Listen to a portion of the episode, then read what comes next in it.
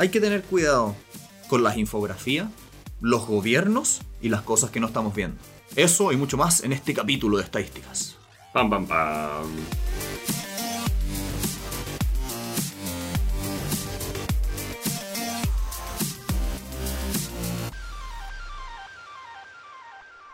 El episodio de hoy está a ustedes con la ayuda de nuestros Patreons y le damos la bienvenida a nuestro último donante, JP. Muchas gracias por tu donación. Esperemos que estés muy bien y a todos, como siempre, les deseamos una muy buena semana. Hola a todos, bienvenidos a Elemental, una nueva sesión de Extra Ideas. Mi nombre es Pedro y estoy acá con Santiago. Hola, hola. Y el día de hoy vamos a explorar varios temas de las estadísticas.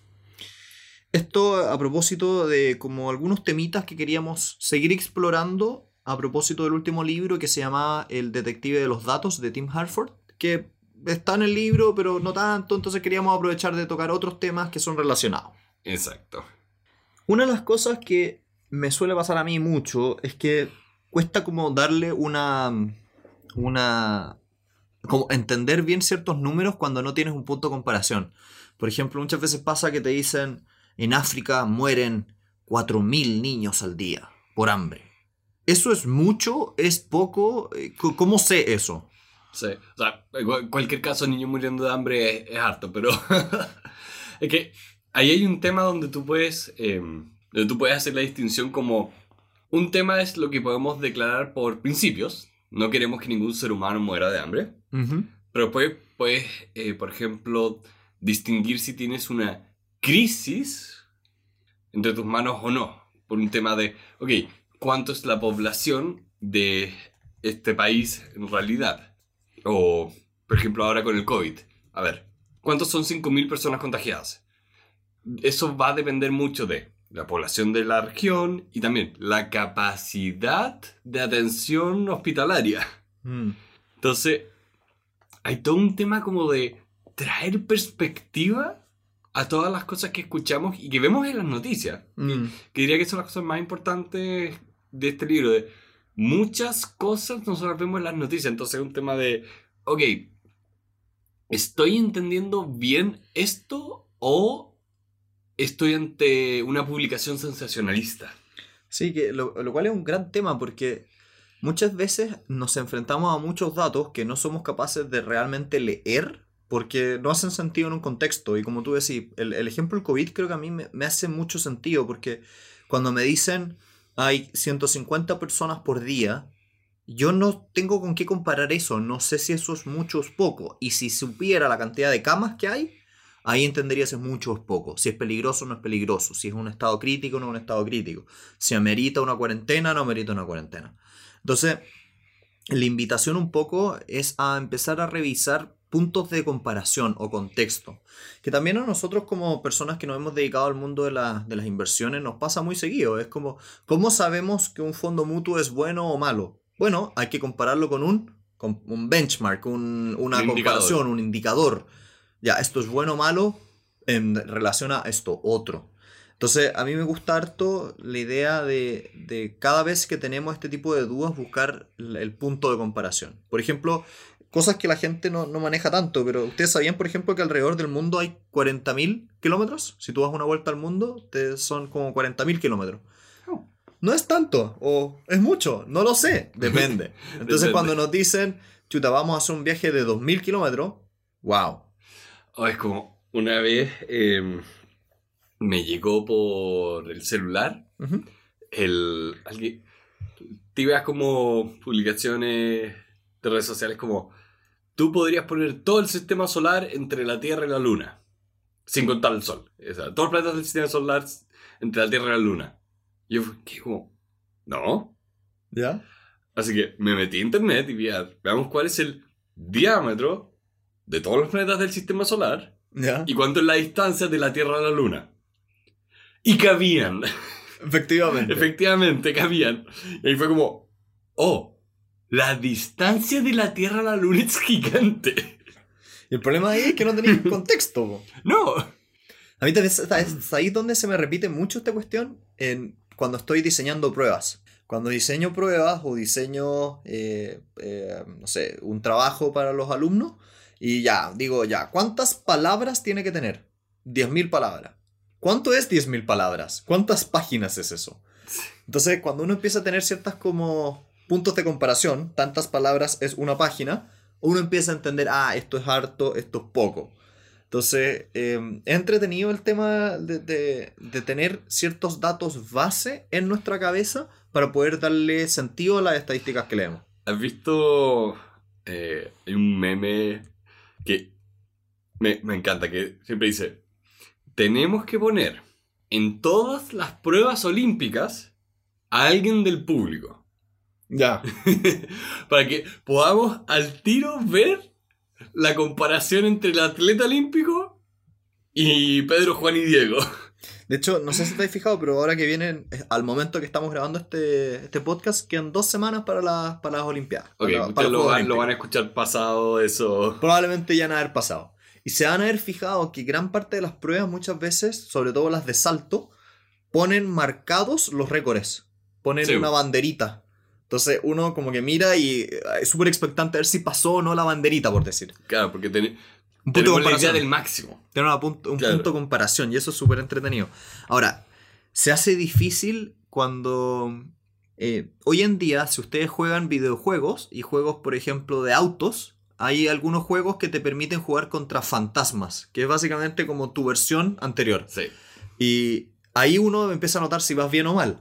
Me encantaría que se pudiese hacer algo parecido como con los atletas que corren 100 metros, por ejemplo. A ver cómo se compararía esto si fuera corriendo al lado otro a en, en el carril de al lado, pero de otro tiempo. Se debe poder hacer, están las grabaciones. Se debe poder, pero nadie lo ha hecho. Sería súper entretenido de ver. Sería muy entretenido. Sería muy, muy entretenido. Así que si alguien nos está escuchando y es bueno para YouTube, lo invito. Ahí tiene un set de videos para hacerse famoso. Sí, ahí tienen una idea de nada. De nada. Me mandan una torta si se hacen millonarios con esto. Sí.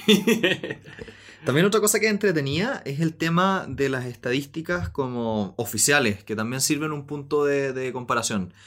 Eh, en el mundo siempre han existido cosas como los censos. Los censos son estos como grandes esfuerzos que hacen los gobiernos desde la época de los romanos de contar a la gente. Sí. Y cómo son, cuáles son sus características. Y son muy importantes este tipo de estadísticas porque nos sirven a nosotros para tomar decisiones como país.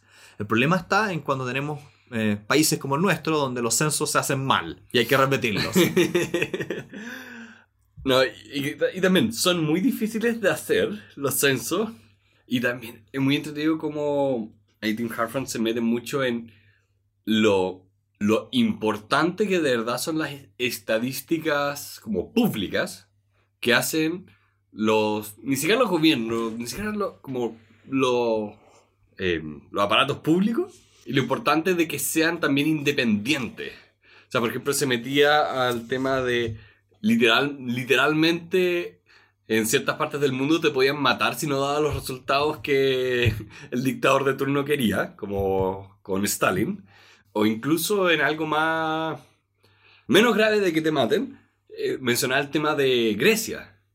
De que ahí todo lo que no era como, no puedes decir lo mal que estamos. Sí, la- se ref- lo, que, lo que pasaba era que las agencias estadísticas de Grecia, cuando estudiaban qué tan endeudado estaba el país, recibían órdenes políticas de no decir muy fuerte lo que estaba realmente pasando y de hecho muchas veces despedían a las personas que lo decían. Sí. Que ahí, bueno, se, escapa un poco del libro, pero la, importancia de tener finalmente institutos y agencias que son independientes al gobierno de turno para que efectivamente nos den, co- como lo pone acá, el, la, el bedrock, la base de todas estas cosas, porque finalmente los gobiernos son máquinas de recopilar datos que se tienen que hacer públicos. Hay una página que se llama Our World in Data, Es que es, famosa. espectacular. Es espectacular esa página. La, la uso mucho, mucho, mucho. Y ahí sacas estadísticas de todas partes y puedes comparar miles y miles de cosas, hacen artículos. Y todo ahí es muy, muy transparente. Entonces, pero esos datos tienen que venir de algún lado. Y créanme, Amazon tiene mucha información de nosotros, no la va a hacer pública. Entonces lo importante es que como, como estados tengamos instituciones que sean apolíticas y que sean capaces de proveer información a la gente. Y que también a la vez es muy importante porque nos permiten a nosotros como ciudadanos tener una forma de medir el, éxito o fracaso de las políticas que están haciendo los políticos. Sí. Si vemos que una política de incentivo económico no está logrando lo, lo- lo que queremos que logre, bueno, hay que mirar los números. Y para que los números sean creíbles, la política, o sea, perdón, la política, la agencia que hace esos números no puede ser política. Sí. Acá toca muchos, muchos casos que después la, finalmente la transparencia genera confianza. Tú necesitas confiar en estos números para tomar decisiones. Mm. O sea, imagínate, tú te quieres ir a empren- te quieres ir a emprender, por ejemplo, a Grecia, cuando sabes que, cuando no sabes la base del país eh, desde una perspectiva económica, probablemente no. Sí. Entonces, aquí hay que tener cuidado porque si bien los datos tenemos que obtenerlos de fuentes imparciales, también hay que tener cuidado con que muchas veces los datos los presentan de una manera que nos engaña. Mm. ¿Y qué quiero decir con eso? Muchas veces, Intencional y por accidente. intencional e in- y por accidente, muchas veces nos presentan la información a través de un gráfico, una infografía. Y las personas, y esto es curioso, las personas tienden a creer más una infografía bonita que una tabla fea. Es que, ahora, hay, hay dos cosas ahí. Una, una tabla es difícil de leer. Sí. Te demoras en entenderla. Un gráfico son milisegundos donde te creas una perspectiva. O y, sea, y ahí lo tramposo es que muchas veces te pueden manipular el gráfico con ciertas triquiñuelas, si se quisiera, y la gente no lo cuestiona. Entonces también hay que tener cuidado porque hay muchas personas que intencionalmente muestran gráficos que están distorsionados. hay un ejemplo que yo uso mucho para las, las clases. Es eh, dos gráficos que se hicieron con los mismos datos sacados de la NASA sobre las temperaturas promedio del planeta. ¿Ya? El primer gráfico te muestra como la variación en Celsius de los últimos 100 años y el segundo te muestra todos los números eh, en Fahrenheit y parte desde el 0 y llega hasta el 100 Fahrenheit. Ya. Y también va desde el año 1000 hasta el 2020. Ya, entonces son muestras distintas, son formas de... Es más que nada, la, la muestra de datos es la misma. La, la base de datos original es la misma. Pero el segundo gráfico lo que hace es que te aplana la variación. Ya, En contraste con el primero que te la, la magnifica. la magnifica. Gracias por la palabra. Entonces, ahí tú tienes donde... ¿Cuál va a ser el gráfico que va a usar alguien que quiere negar que el cambio climático es un problema? Va a aplanar los datos. Entonces, ahí lo interesante y, el- como el comentario que queríamos hacer como para todos los que nos escuchan es, cada vez que vean un gráfico, fíjense bien cuáles son los ejes, cómo se está midiendo, qué no estamos viendo, qué dice el título. Muchas veces el título es tendencioso y eso, Sí. eso me gustó, yo no lo había pensado, lo aprendí a propósito de este libro que leímos el otro día, de, de muchas veces para esconder o generar una tendencia tú tienes que poner la conclusión que tú quieres en el título, independiente de que el gráfico no diga exactamente eso. Pero cuando tú pones el título con tu conclusión, vas a hacer que la gente lea el gráfico a la luz de esa conclusión. el paper de este ex doctor, porque perdió su licencia, que eh, inventó la, la mentira de que, de que la vacuna contra el... Era como measles, rubella, no, no me acuerdo, eran tres. Era una vacuna en particular que era contra tres enfermedades. El gallo inventó de que esa, esa vacuna podía causar autismo. Una de las cosas que hizo era que también tenían el título del paper, esa conclusión, de que existía un link, a pesar de que el paper no lo demostraba, la conclusión del paper no lo demostraba, Ya. pero lo puso en el título y después salió hablando con todos los medios de que había descubierto una enfermedad que en verdad no existía. El punto de fondo acá está en que tenemos que ser súper cuidadosos con la forma en que nos presentan la información y en especial cuando probablemente quien te la presenta tenga una agenda. El- si ustedes ven a un político mostrando estadísticas, sospeche. No digo que, no digo que esté mintiendo, No. pero sospeche, cuestione. Eso es lo importante. Sí, es tener una mente abierta ante la posibilidad de los cambios, pero también tratar de entender las posturas de donde vienen estos datos, de donde vienen estas personas. Eh, por ejemplo, el libro de Tim Harford citaba ciertas como artículos muy sensacionalistas que venían de ONGs, que dependen de donaciones. Entonces, parte de la estrategia de estas ONGs es ser sensacionalistas, porque necesitan poder captar la atención para poder captar recursos, a pesar Mm. de que la intención final, pucha, todos podemos estar de acuerdo. Como nadie, nadie va a estar en contra de una, de una ONG que trate de curar el cáncer. Pero esta ONG te presenta los datos de la manera más sensacionalista posible. Bueno, y con eso vamos dando fin al día de hoy. Como siempre, un gustazo compartir con ustedes hoy día conversaciones sobre estadística, muy entretenido. Los invitamos a revisar el episodio anterior que hablábamos más en profundidad sobre las estadísticas, que se llama el Son- libro son, de... conversaciones sobre el mundo. Sí, sobre, sobre la vida. Sí. Así que muchas gracias sobre todo a nuestros patrocinadores. Si ustedes quieren apoyar este podcast es muy fácil, métanse a elementalpodcast.cl. Sí. Les damos muchas gracias a todos y esperamos que tengan una muy buena semana. Adiós.